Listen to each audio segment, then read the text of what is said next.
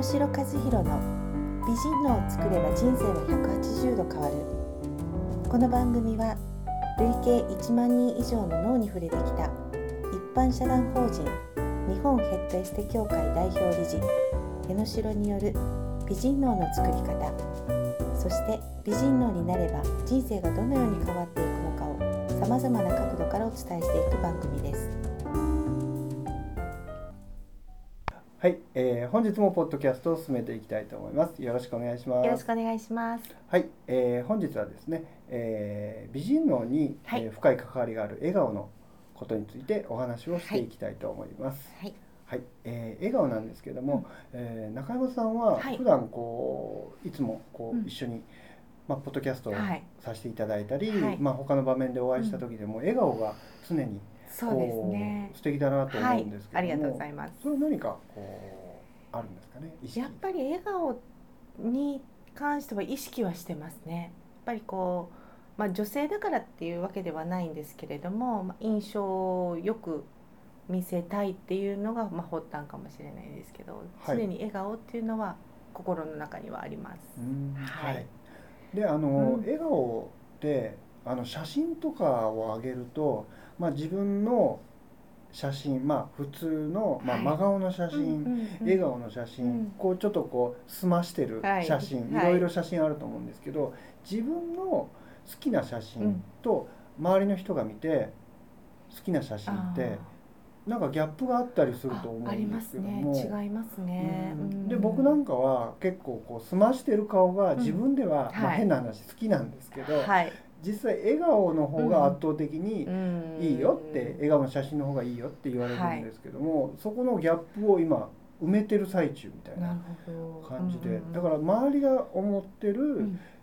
自分とうん。自分が思ってるうん。自分っはい。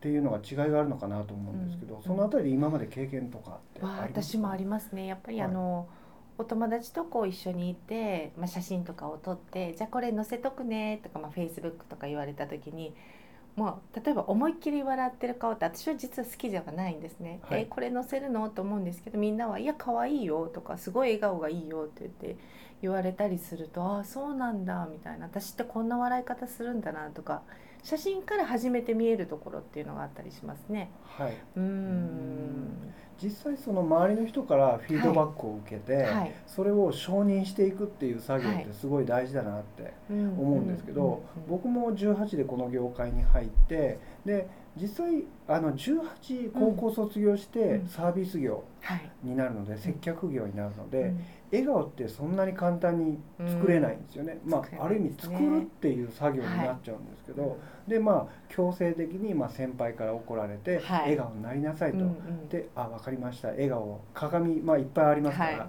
鏡をこう仕事終わった後とか、うん。こう笑顔を作るわけなんですけど、はい。それをまあ3年ぐらいうん。していって笑顔どんな時も笑顔になる自分になったんですよね、はい。まあ心は笑ってなくても、うん笑顔を作れるようになったんですよね、そうした時にどういったことが起こったかっていうと、あの叱られてたり、はい。こう真剣な話をうん。相手からされている時に、なんでにやけてんのっていううん。現象が起こるわけなんですよね。うん。でそこで自分もまあ葛藤とかはい。あってじゃあ何がいいんだろうって、うん。で実際やっぱりこう笑顔を作る訓練をすると筋肉がうん。もちろん笑顔の表情にはなってくるんですけど、中身とやはりこう一致しないっていう、うん。で周りから見たらその時は笑顔に対してのジャッジだったんですよね。はい。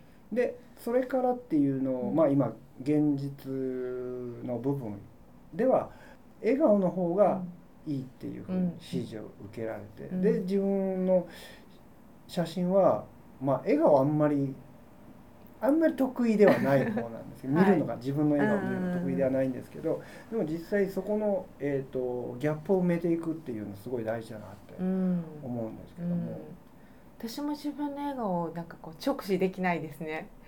そううん。けど今言われたようにその笑顔ってやっぱり訓練はすごい必要だなっていうところもありますし私も昔はその接客接客業というかあの常にお客様と向き合う仕事をしてたのでもう常に笑顔でいなきゃ笑顔でいなきゃと思ってなのでふとした時に自分の本当の笑顔はどれなんだろうっていう思ったりとかしたこうなんかジレンマというかそういう経験はありますね。ううんん、そうですね。あの一つあの自分の笑顔であの間違った情報を、えー、と取り入れてる場合があるんですけど、はい。それまあどういったことかっていうと、あの写真を撮る時に、うん。まあ、写真の話になっちゃうんですけど、写真を撮る時にあの笑顔でってはい。いうふうになった時っていうのは笑顔を作ってるんですよね。うん。でその笑顔うん自身が自分は好きじゃないってことは、うんその時心の中は笑顔じゃないって。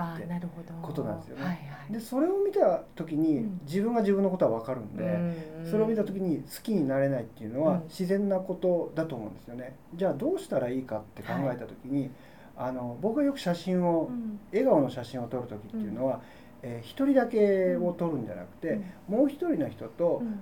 もう一人の人に、えーと笑わかせるうんうん。っていうのをもう一人の人にお願いして、その本当に自然と笑っちゃったうんうん世間話でうん。の、っていうところを写真を撮ると。うん。っていうふうにすると、うんうんうん。あの作った笑顔っていうよりもまああのすごい自然で,、はい。で本人にも提示した時にあこれいいねっていうふうになるので実際自分の脳が、うん。えー、と思ってる笑顔っていうのは本当の笑顔じゃなくて、うん。そういったこう自然に出た笑顔っていうのを自分で認識していくようにすれば、自分の笑顔を本当に好きになれるっていうなる。ほど。うんうんということはどういうことかっていうと、自分の中の状態っていうのがやはり笑顔でいるっていうことがうんうん。すごい大事だなって思うんですよね。